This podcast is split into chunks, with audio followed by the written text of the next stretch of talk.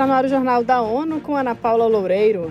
Estes são os destaques do dia 22 de fevereiro de 2023. A Assembleia Geral debate resolução sobre a Ucrânia um ano após a invasão da Rússia. A Conferência da Unesco quer combater desinformação e discurso de ódio na internet. A ONU quer que Mali investigue assassinato de três boinas azuis. A Assembleia Geral das Nações Unidas reúne-se na tarde desta quarta-feira para analisar a situação na Ucrânia. A sessão especial de emergência do órgão foi solicitada pela missão da Ucrânia na ONU e marca um ano da invasão do país pela Rússia em 24 de fevereiro de 2022. Mônica Grayle tem os detalhes. Os Estados-membros da ONU vão avaliar um projeto de resolução sublinhando os princípios de uma paz abrangente, justa e duradoura na Ucrânia. O documento enfatiza a necessidade de se alcançar o mais rapidamente possível um acordo pacífico consistente com a Carta das Nações Unidas, incluindo os princípios de igualdade, soberania e integridade territorial. O texto reitera a exigência que a Assembleia Geral faz à Rússia para que retire todas as suas forças da Ucrânia da ONU News, Mônica Grayle. Na sexta-feira, quando completa um ano da invasão da Rússia à Ucrânia, será a vez do Conselho de Segurança se reunir sobre o conflito como parte do tema de ameaças à paz e segurança internacionais. O Programa das Nações Unidas para o Desenvolvimento, PNUD, alerta que o terremoto que atingiu a Turquia em 6 de fevereiro deixou mais de um milhão e meio de pessoas desabrigadas no sul do país. Mayra Lopes tem mais informações. Segundo a agência, será preciso construir mais de 500 mil novas moradias. O número de mortos pelo sismo ultrapassa 41 mil. A representante residente do PNUD na Turquia, Luísa Vinton, disse que esta é a maior calamidade causada por um terremoto na história do país e possivelmente o maior desastre natural já enfrentado pelos turcos. O último terremoto na Turquia, em 1999, matou menos da metade do total deste tremor. Da ONU News, em Nova York, Mayra Lopes.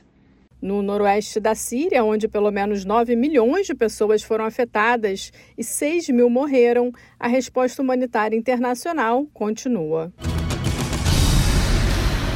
A Unesco realiza sua primeira conferência global para abordar as ameaças à integridade da informação e liberdade de expressão nas plataformas de redes sociais. O evento de dois dias, Internet for Trust, ou Por uma Internet Confiável, acontece na sede da agência em Paris a partir desta quarta-feira. São esperados mais de 3 mil representantes de governos, órgãos regulatórios, empresas digitais, universidades e sociedade civil. Do Brasil estarão presentes o juiz da Suprema Corte Brasileira, Roberto Barroso, o influencer Felipe Neto, a jornalista Patrícia Campos Melo, o diplomata Santiago Mourão e o chefe da área de liberdade de expressão e segurança de jornalistas da Unesco, Guilherme Canella. A conferência é uma resposta a um pedido global de ação do secretário-geral das Nações Unidas, Antônio Guterres, para abordar a disseminação da desinformação e a negação de fatos estabelecidos cientificamente que representam um risco existencial para a humanidade.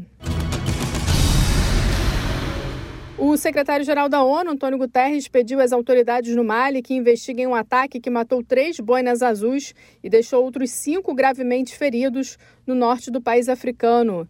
Quem tem mais informações é Eleutério Guevani. Os integrantes da Missão de Paz das Nações Unidas no Mali, a MINUSMA, tiveram seu carro alvejado por um dispositivo explosivo improvisado. As Nações Unidas informaram que o incidente ocorreu perto da aldeia de Sengobia, situada a 29 km da cidade de Bandiagara.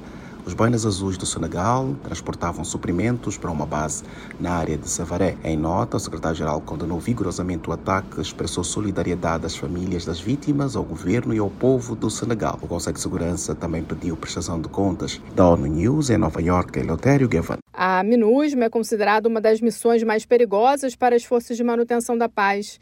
Desde a sua criação em 2013, 168 bonés azuis perderam a vida em atos violentos.